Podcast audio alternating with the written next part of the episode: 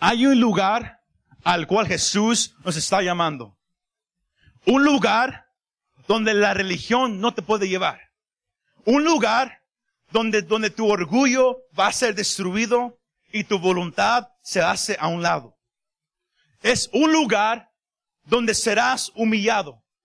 Un lugar donde serás corregido. Un lugar donde serás amado y abrazado.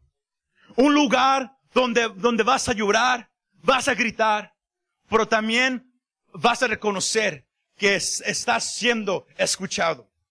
Este lugar va a ser tu refugio en tiempos de problemas y angustia. Es, es aquí, en ese lugar, donde tú de verdad vas a conocer quién es Jesús. Es aquí, en ese lugar, donde Jesús se hace tu todo. Y ese lugar se llama el lugar secreto. The secret place. Yo le puse ese tema, llévame a tu lugar secreto. Llévame a tu lugar secreto. Hemos hablado de, usando ese término varias veces en los últimos años. Pero si alguien se le ha olvidado o quizás no sabe, para que entienda este mensaje, yo nomás le, le, quiero decir esto. Que el término lugar secreto se encuentra varias veces en el Antiguo y Nuevo Testamento. Pero dependiendo en la traducción de su Biblia, quizás su, traducción use otras palabras diferentes. Palabras como refugio, oculto, abrigo. Pero todas esas palabras significan lugar secreto. Y, todo esto viene de, la palabra hebrea llamada seter, que significa esconder y ocultar. Lugar secreto. De ahí viene ese término, de la palabra hebrea que se usa en, el Antiguo Testamento, en varios lugares. Podemos mirar ejemplos en Salmos 27.5, podemos también mirar ejemplos en, otros salmos. Pero yo, pero eh, el lugar secreto, aunque hay unas veces en la Biblia donde se refiere a un lugar físico, la mayoría de las veces el lugar secreto se refiere a tu, a, a tu relación con Dios. Porque el, lugar secreto comienza con Dios. Ahí fue donde todo comenzó. Porque Dios es espíritu. Y su gloria va más allá de lo que usted y yo podemos percibir. Y podemos mirar un ejemplo de eso en Éxodo capítulo 33. Un pasaje conocido donde Moisés está hablando con Dios y luego Moisés le pide a Dios, muéstrame tu gloria. Pero Dios le dice a Moisés que ningún hombre puede mirar mi cara, ningún hombre puede mirarme y vivir. Si no voy a hacer algo contigo, Moisés.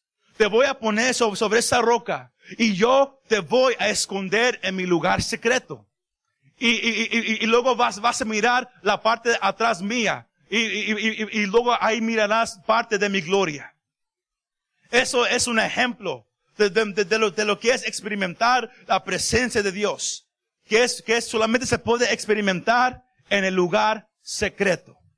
Otro ejemplo, quizás uh, un ejemplo más, más usado para, para describir el, lugar secreto. Es Salmos 91. Un salmo conocido que dice es, esas palabras. Que el que habita en el lugar secreto del Altísimo morará bajo la sombra del Omnipotente. Y una vez más, dependiendo de la versión, algunas versiones usan la palabra el que habita al abrigo del Altísimo. Pero como, como dije, esa palabra significa lugar secreto. El que habita en el lugar secreto de, del Altísimo morará bajo la sombra del Omnipotente. Yo quiero que se, que se imagine esto. Que usted es un niño otra vez. You're a kid again. Tiene quizás unos 5 a 10 años. Yo no sé si usted, eh, cuando era niño, tenía un lugar donde usted iba a estar solo. Un lugar quizás donde usted se, escondía para estar solo, para leer un libro, nomás para pensar. Un, lugar donde nadie sabía en dónde estabas, pero nomás tú. Y quizás compartías ese lugar con tu mejor amigo.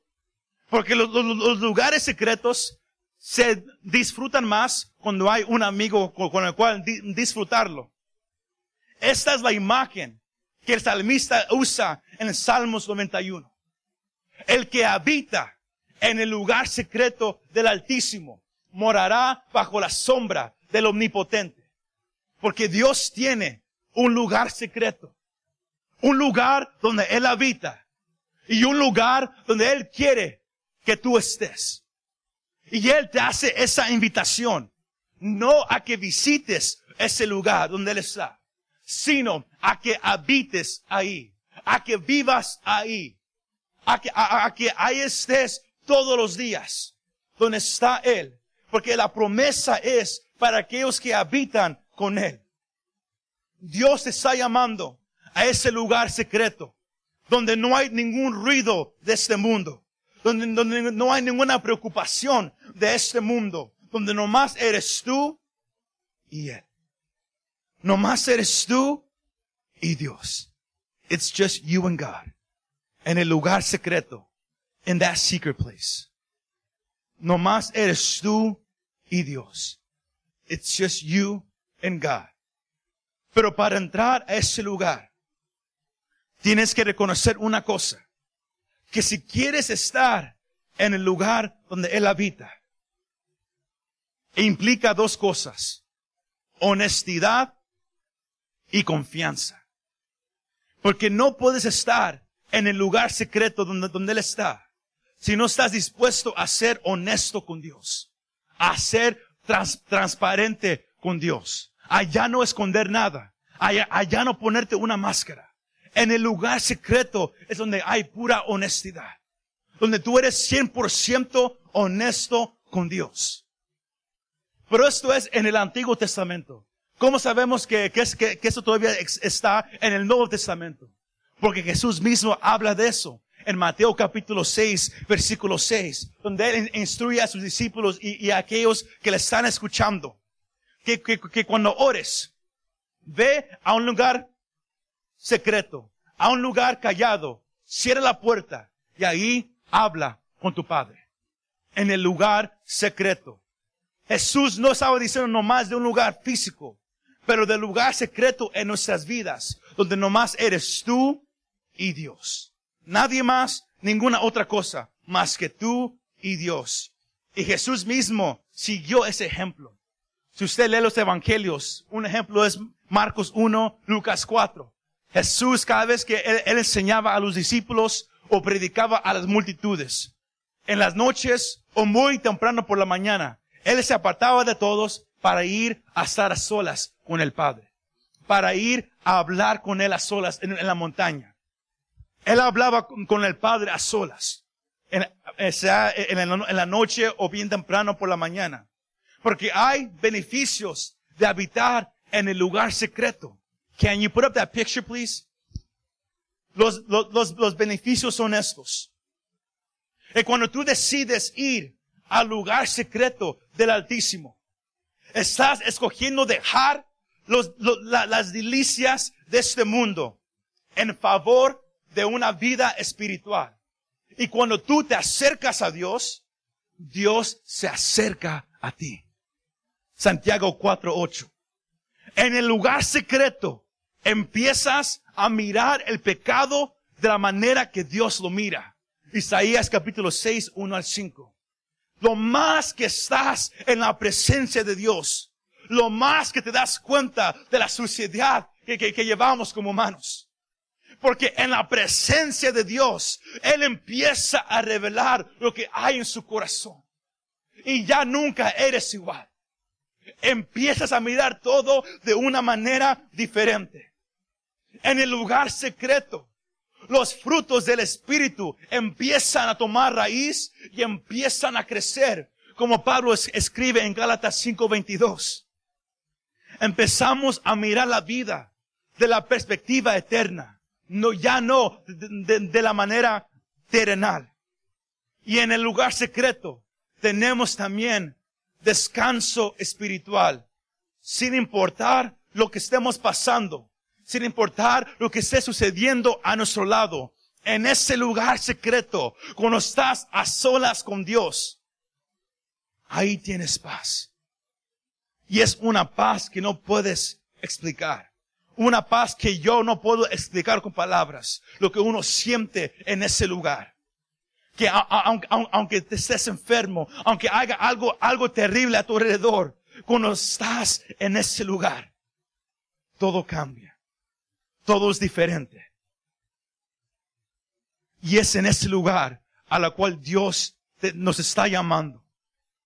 Porque lo más que pasas tiempo con una persona, lo más que, que, empiezas a hablar como, como ellos, lo más que empiezas a actuar como ellos y, y, lo más que empiezas a conocer a esa persona.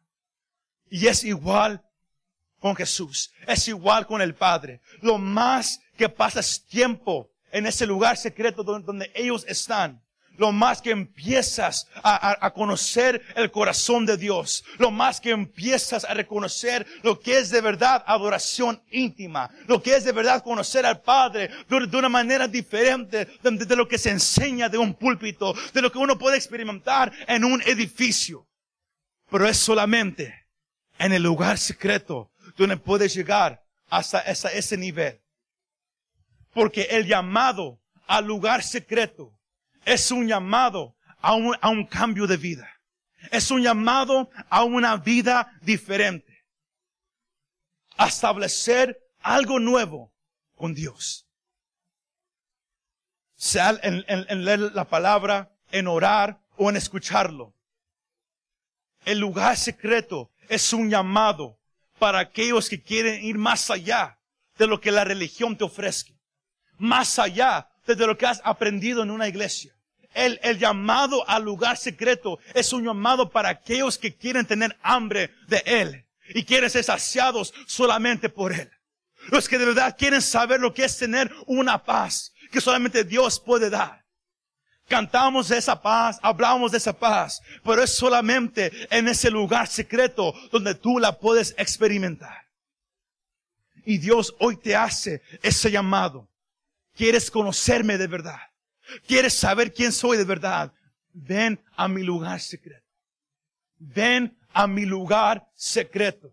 Jesús mismo dice en Juan capítulo 14, versículos 21, Él dice, el que tiene mis mandamientos y los guarda, ese es el que me ama. Y el que me ama será amado por mi Padre, y yo le amaré y me manifestaré a él. Versículo 23 dice, Respondió Jesús y le dijo, el que me ama, mi, palabra guardará y mi Padre le amará. Escuche esto. Y vendremos a Él y haremos morada con Él. Hay una invitación al lugar secreto, que el que de verdad quiere, eh, eh, quiere entrar a ese lugar y se acerca, el Padre se acerca también. Jesús se acerca con, contigo a ese lugar secreto. Y es ahí donde todo empieza a cambiar. Porque este mundo quiere robar tu intimidad con Dios. Este mundo quiere reemplazar lo, que solamente Dios te puede dar. Usando varias formas. Y muchas veces tomamos esas formas en forma de dinero, en, forma de relaciones con personas, en forma de, de, trabajo, en forma de muchas cosas. El mundo te ofrece algo para sacarte de tu relación con Dios. Pero nada se puede comparar a esa relación con Dios. Quizás usted se esté preguntando, pero ¿qué tiene todo esto que ver con el pasaje que acabamos de leer? Si, leímos sobre Juan el Bautista. Porque algo sucedió en la vida de Juan el Bautista. Y yo, y yo quise explicar esta parte primero para que entienda el punto de este mensaje. Juan el Bautista, como ustedes saben, fue llamado por Dios a, ir delante del Mesías, a ir delante de Jesús y preparar el corazón de la gente para que cuando el Mesías apareciera, la gente estuviera listo para su mensaje. Usted, usted puede leer eso en Lucas capítulo 3. Juan pasó un tiempo en, el, en el desierto. Pasó un tiempo Juan a solas con Dios. Y fue este tiempo en el desierto, a solas con el Padre, que cambió la vida de Juan. Porque fue ahí, Juan y el Padre a solas en el desierto, donde, donde Dios le da una palabra a Juan. Y Lucas 3 dice que, que, que estaba Juan en el desierto y luego viene palabra del Padre hacia Juan. Y Juan sale del desierto y empieza a predicar lo que el Padre le dijo a Juan. ¿Y cuál fue el mensaje? Lo mismo que Isaías había profetizado cientos de años antes. Que se iba a levantar una voz en el desierto. Que iba a clamar. Enderezad el camino de Dios. Una, una voz que iba a preparar el camino para el Mesías. Juan tenía un llamado de Dios. Y él lo sabía. Y él empezó a predicar. Y la palabra dice que, que él, él, empezó a ganar fama y fama y fama. Y la gente escuchaba lo que este hombre predicaba. Y la gente se preguntaba, ¿eres tú Elías? Y él decía, no. ¿Eres, eres, eres, eres, eres tú el Mesías? Juan decía, no. Entonces ellos, la gente le preguntaba, entonces, ¿quién eres? ¿Y, y por qué bautizas? ¿Y por qué predicas? Si, si, si no eres Elías, si no eres el Mesías, ¿por qué haces todo esto? Y Juan, y Juan él dijo, yo nomás soy una voz que clama en el desierto. Pero de, detrás de mí va a venir alguien al cual yo no soy digno. Usted sabe esa parte, de, de, de desatar sus sandalias. Pero yo no soy el Mesías. La fama que Juan tenía, el ministerio que él tenía, pudiera haber cubierto toda su vida, toda su mente.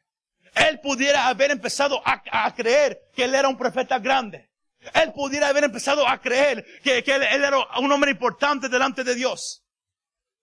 Pero él, el tiempo que él estuvo a solas con el Padre en, el desierto, lo preparó para, lo que, lo, lo que fue llamado a hacer. Porque saben, ¿sabe qué sucede? Él, él, él, predica, la gente, la gente se arrepiente, la gente se bautiza. Luego llega el Mesías, Jesús. Ellos eran primos, ellos, ellos se conocían, pero Juan todavía no creía que Jesús era el Mesías. Pero, si usted, si usted lee Lucas 3 y Juan 3, la, la, la, la Biblia dice que Juan un día miró a Jesús que venía y dijo, mirad, el Cordero de Dios, el que viene a quitar el pecado de todo el mundo. Pero ¿qué fue lo que cambió? La Biblia dice que cuando Juan estaba a solas con Dios, que Dios le, le dijo a Juan el Bautista esto, y tú vas a saber quién va a ser el Mesías, porque va a venir sobre él una paloma del cielo y a, a, la cual la paloma venga del cielo y se quede sobre su cabeza. Ese es el Mesías. Dios le dijo a Juan cómo él iba a saber quién era el Mesías. Y Juan bautiza a Jesús. Y usted, usted, usted que lee la, la, Biblia sabe esto. Cuando Juan bautizó a Jesús, lo, lo, lo, saca del agua, de repente se abren los cielos, una, una paloma desciende y se queda sobre Jesús. Ahí fue donde Juan reconoció que él era el Mesías que Jesús era el Mesías. Ahora vamos adelante unas semanas. Jesús empieza a predicar, Él empieza a ministrar, Él, él, empieza a, declarar el mensaje para el cual Él vino a, declarar. ¿Y sabe qué pasa? Jesús empieza a ganar más fama. Jesús empieza a hacerse más famoso. La gente empieza a seguir a Jesús. Los discípulos de Jesús empiezan a bautizar a gente en el agua también. Y eso nos lleva al pasaje de, esa tarde. Los discípulos de Juan vinieron hacia él y, le dijeron, Rabí, maestro, mira, el que andaba contigo, el que tú, al cual tú bautizaste, ahora él está bautizando Ahora sus discípulos están bautizando. Ve y diles que ya no lo hagan. Y Juan dice, el hombre no puede hacer nada si, primero no se lo es dado por medio del cielo. Diciendo que ellos no pueden hacer eso más si no es voluntad del Padre. Porque los discípulos de Juan, que, ellos querían, ellos pensaban que porque Juan bautizó a Jesús, Juan era más mayor que Jesús. ahí es donde, Juan empieza a, a decirles esa parte, que no es así. Juan dice, yo soy igual como el amigo del esposo, the friend of the bridegroom. Cuando, eh, cuando el novio o, o el esposo o el novio como, como lo conocemos hoy en día, cuando el novio se va a casar, el amigo del novio es el que va y prepara todo. Él, él prepara todo para, para que el novio nomás esté enfocado en, en- en casarse con su novia.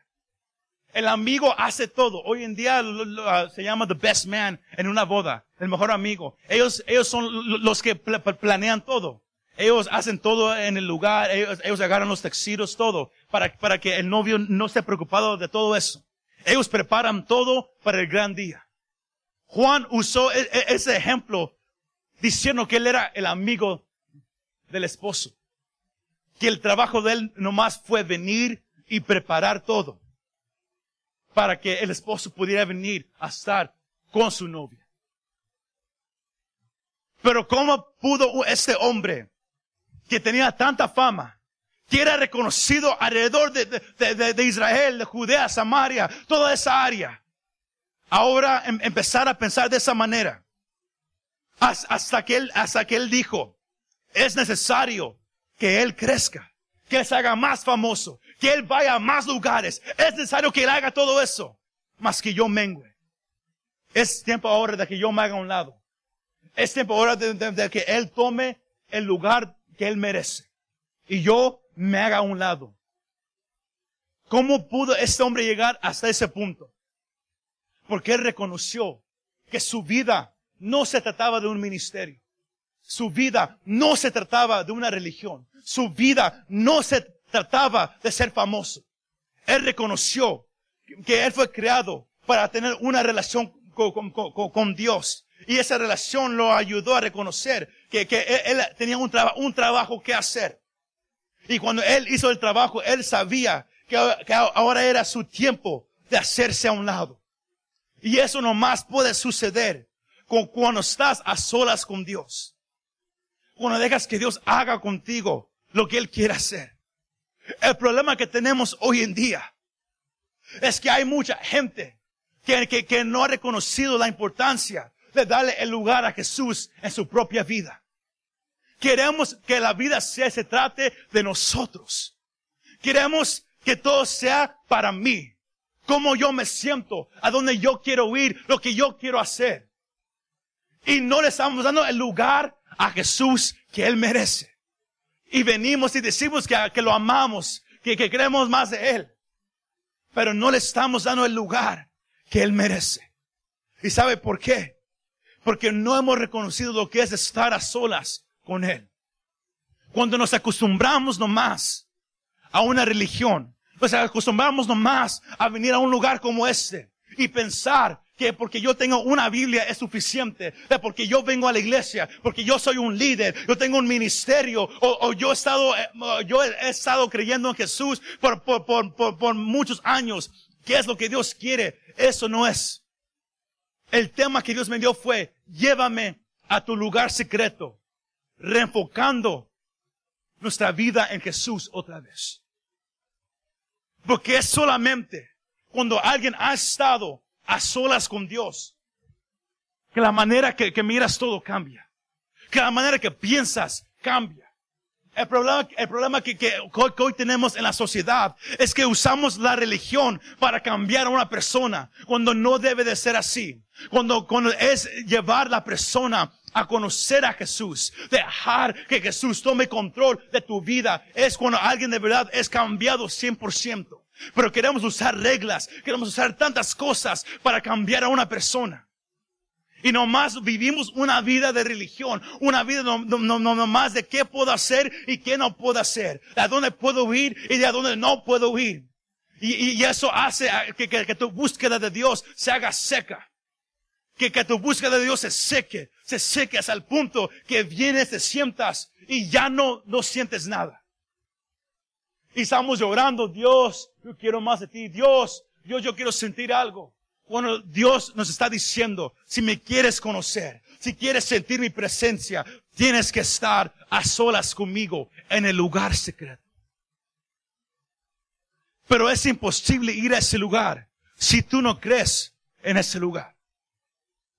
El lugar secreto es el tiempo que pasas tú a solas con Dios. Donde, donde no hay televisión, donde no hay distracción, nomás eres tú y Él. Pero es un lugar al cual tú vives diariamente. No nomás de vez en cuando. No nomás cuando, cuando sientes ir a ese lugar. Es un lugar diario. Lo más que pases tiempo a solas con Dios, lo más que tu vida va a cambiar. Y lo más que vas a reconocer lo que se ha estado diciendo por mucho tiempo. No se trata de ministerio. Ya no vengas a la iglesia. Ya no vengas a buscar a Dios nomás porque tienes un ministerio. Es la peor cosa que puedes hacer. Voy a ir a la iglesia porque, porque soy líder. Porque soy, te tengo esa posición y tengo que estar ahí. Y vienes de mala gana y estás aquí. Tengo que irme temprano porque tengo que si, si no llego a un, a un, cierto horario, alguien va a decir algo. Ya el enfoque ya no es Dios. El enfoque ahora es tu ministerio. Y es lo que Dios quiere tumbar de tu vida. Que ya no se trata de un ministerio. No se trata de una plataforma. No se trata de un micrófono. No se trata de nomás sentarte en una iglesia. Dios quiere que pongas el enfoque una vez más en Él. Hoy tenemos tan tanto, tantos jóvenes y niños que no quieren nada con Dios, porque lo único que ellos miraron en su vida fue religión, fueron reglas. Nadie nunca les enseñó lo que es conocer a Dios sinceramente, cara a cara. Y es lo que Dios hoy está empezando a hacer este año, y empezó el año pasado a hacer, a tumbar los ídolos, a tumbar el altar de religión, igual como Gedeón. Antes de que Dios pudiera usar a Gedeón, ¿sabe qué hizo Gedeón? Fue y tumbó los ídolos de, sus padres, los ídolos de, su padre, fue y tumbó todos los ídolos. Dios está levantando a gente en las iglesias hispanas para tumbar los ídolos que se han levantado por tantos años de la religión, de las reglas. Tratando de, de merecer el amor de Dios cuando el amor de Dios es gratis. Tratando de, hacer de, que Dios esté feliz contigo bueno, si quieres que Dios esté feliz contigo, acércate a Él. Pero no es, no es el mensaje que muchos quieren escuchar. Porque estamos tan acostumbrados a vivir de una manera. Pero Dios quiere refocar tu mirada en Él otra vez. Juan reconoció que su vida no era el ministerio. Él reconoció que, Él tenía un llamado. Pero Él nunca dejó que, el llamado consumiera su vida. El, el anhelo más grande de Él fue hacer la voluntad del Padre. Cuando Jesús tomó el lugar, Él se hizo a un lado. ¿Estás dispuesto tú a hacerte a un lado a que Dios tome el lugar en tu vida? ¿Estás dispuesto tú a hacerte a un lado a que Dios tome el lugar en tu familia otra vez? Hoy en día hablamos de avivamiento y yo creo que va a haber avivamiento poderoso, no nomás en esta iglesia, pero en muchas iglesias. Pero el avivamiento no va, no va a venir de la manera que tú piensas. Porque yo antes pensaba que era cuando todos estén cantando, todos estén gritando en la iglesia. No. El avivamiento va a venir y lo vamos a mirar cuando haya un deseo en ti de buscar a Dios en tu propia casa. Un deseo en, tu familia de buscar a Dios juntos en tu casa. No nomás en ese lugar. Porque aquí venimos todos como familia a buscar a Dios. Pero cuando, cuando nos vamos a la casa ya no lo buscamos. Queremos tener una relación íntima con Dios, pero no nos acercamos. Queremos que Dios haga su voluntad, pero nunca le damos el, permiso que Él lo haga. Hoy en día nos importa más las, actividades extras de nuestros hijos en las escuelas, en los deportes, que la vida espiritual de ellos. Nos importa más que ellos jueguen deportes, que ellos, que ellos van vayan a, clubs después de la escuela, que hagan muchas cosas. Porque la, la sociedad dice que si, es, que si ellos hacen eso, no, no van a estar en pandillas, no, no, no, no se van a meter en problemas y hacemos todo eso. Nos importa más todo eso de que ellos amen a Dios. Y luego venimos aquí miramos que ellos no pueden alabar a Dios, que ellos no, no están enfocados en Él, porque los estamos empujando a buscar otras cosas a que tomen el lugar de su relación con Dios. Tenemos que reenfocar la mirada otra vez en Jesús. Que ya no se trate de lo que tú quieres que se haga, de lo que tú quieres hacer, más de lo que Él quiere hacer. Que ya no vengas, si, si, tú tienes ministerio o posición, que ya no vengas a buscar a Dios más porque tienes una posición. Hoy día tenemos tantos líderes en, las iglesias que están tan enamorados de, su ministerio, de mirarse de una manera delante de la congregación, que, que, que, no les importa su relación con Dios ya. Les importa más su ministerio. Es algo que Dios trató conmigo ya en los últimos años, que el ministerio no es lo más importante tenemos a pastores, tenemos a líderes que, que, que quieren predicar, que, que, quieren ser ministros, quieren hacer muchas cosas, pero sus hijos están tan lejos de Dios. Nos, olvidamos que la palabra de Dios dice que cómo puedes dirigir una iglesia, cómo puedes dirigir a alguien a que se acerque a Dios si no puedes, si no puedes dirigir a tu propia casa. Tenemos que enfocar la mirada en Jesús otra vez. No se trata de ministerio, no se trata de posición. No se trata de dinero, se trata de Jesús. Porque es imposible amar a las almas si no amas a Jesús. Cuando estás a solas con Jesús y, hablas con Él diariamente, pasas tiempo con Él diariamente, haces tu tiempo con Él tu refugio. Cuando algo malo sucede, debes de llorar, debes de gritar, debes de enojarte así nomás. Corres a hablar con Él a solas todo ahí empieza a cambiar.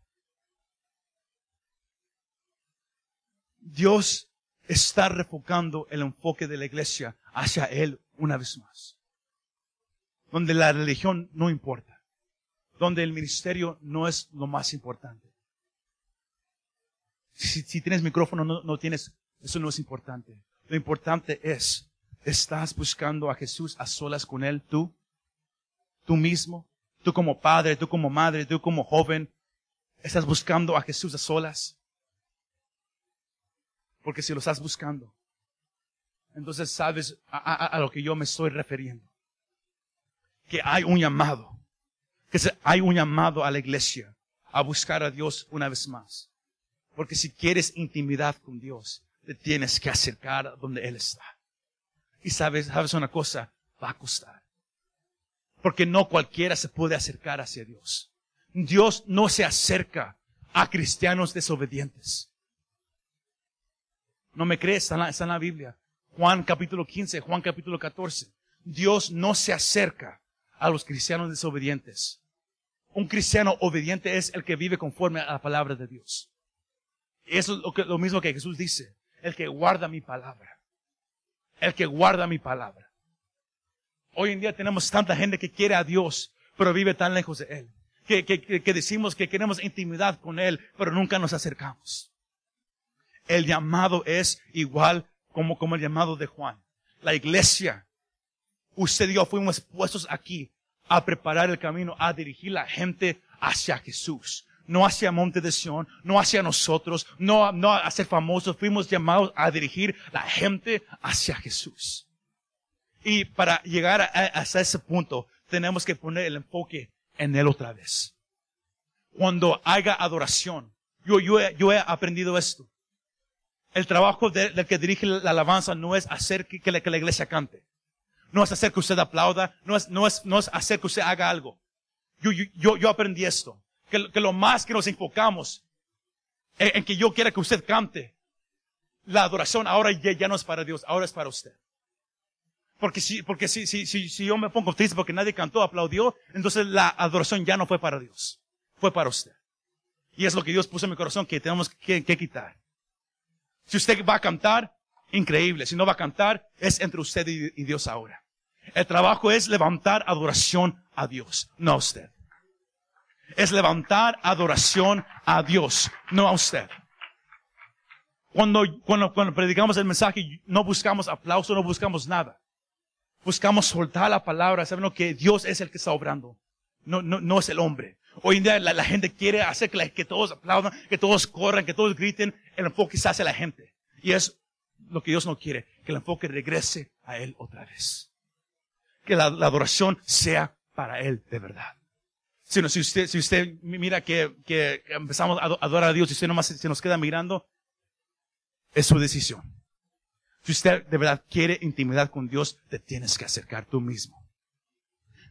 Ya no esperes que alguien te lleve arrastrando o a fuerza. Porque estamos llegando a un tiempo donde si tú lo, si tú lo quieres, tú lo tienes que buscar. El precio tú lo tienes que pagar. Yo no voy a pagar el precio por ti. Hoy en día vivimos en una sociedad donde, todos queremos todo gratis. Todos, todos queremos algo, algo, algo de buena, de buena marca, algo que, que, se, que se ha construido bien bueno, pero no queremos pagar mucho por él. Porque, porque somos codos. Porque nos hemos acostumbrado a nomás pagar algo así nomás. Ah, no, no, no, no, no, no, no importa si no está bien construido, pero está barato. Está un sale. Pero algo de calidad, algo que, que vale y algo que va a durar, cuesta. Y es igual con tu relación con Dios. Si tú quieres conocer a Dios, te va a costar. Y es el problema, que nadie quiere pagar el precio. Todos queremos que alguien, ¿sabes qué, ah, cantante? Llévame a la presencia de Dios. Yo, yo nomás te sigo. Eso tiene que cambiar. ¿Sabes qué? No me tienes que llevar. Yo, yo, yo ya sé el camino. Porque yo, yo, lo, yo lo camino todos los días. Yo no, yo no necesito que alguien me diga aplauda, porque yo aplaudo porque yo sé qué tan bueno Dios ha sido conmigo. Cuando yo vengo a la iglesia, yo vengo a buscar a Dios, a darle gracias. Que así seamos todos nosotros también. Que vengamos a buscarlo a Él. Juan dijo, es necesario que yo, que Él crezca y que yo mengue. For Him to increase, for me to decrease. Es necesario, iglesia, que Jesús crezca una vez más y que usted diga, menguemos. Que pares de enfocarte en tus emociones. Es que yo no siento como yo no tengo hoy deseos de cantar. No importa. Yo, yo, yo, yo no tengo deseo hoy de, ir a la iglesia. Si tú vives nomás con tus deseos y emociones, siempre vas a estar perdido. Tienes que vivir por la verdad de la, de la escritura, que Dios es digno de ser alabado. Que Dios es digno de que tú lo busques. Que Él es digno de que tú te acerques, aunque, aunque no sientas nada. El Evangelio no es de emoción, y no es, no es sentimientos, no es escalofríos, no es nada de eso. El Evangelio es reconociendo lo que Dios hizo por ti a través de su Hijo Jesús en la cruz del Calvario. Y, y, el resultado es nuestro agradecimiento porque ya no vamos en camino al infierno. El que ha puesto su confianza en Jesús ahora va en camino a una vida eterna. Ya no vamos a, a, a la condenación, pero vamos a la vida eterna. Eso debe de producir gozo en nosotros todos los días. Pero si nunca pasamos tiempo en ese lugar secreto, el enfoque siempre va a estar en nosotros. Sino el llamado es esta iglesia. Dios, llévame a tu lugar secreto. Llévame a tu lugar secreto, donde tú estás. Todos los días, del lunes a domingo, llévame a tu lugar secreto.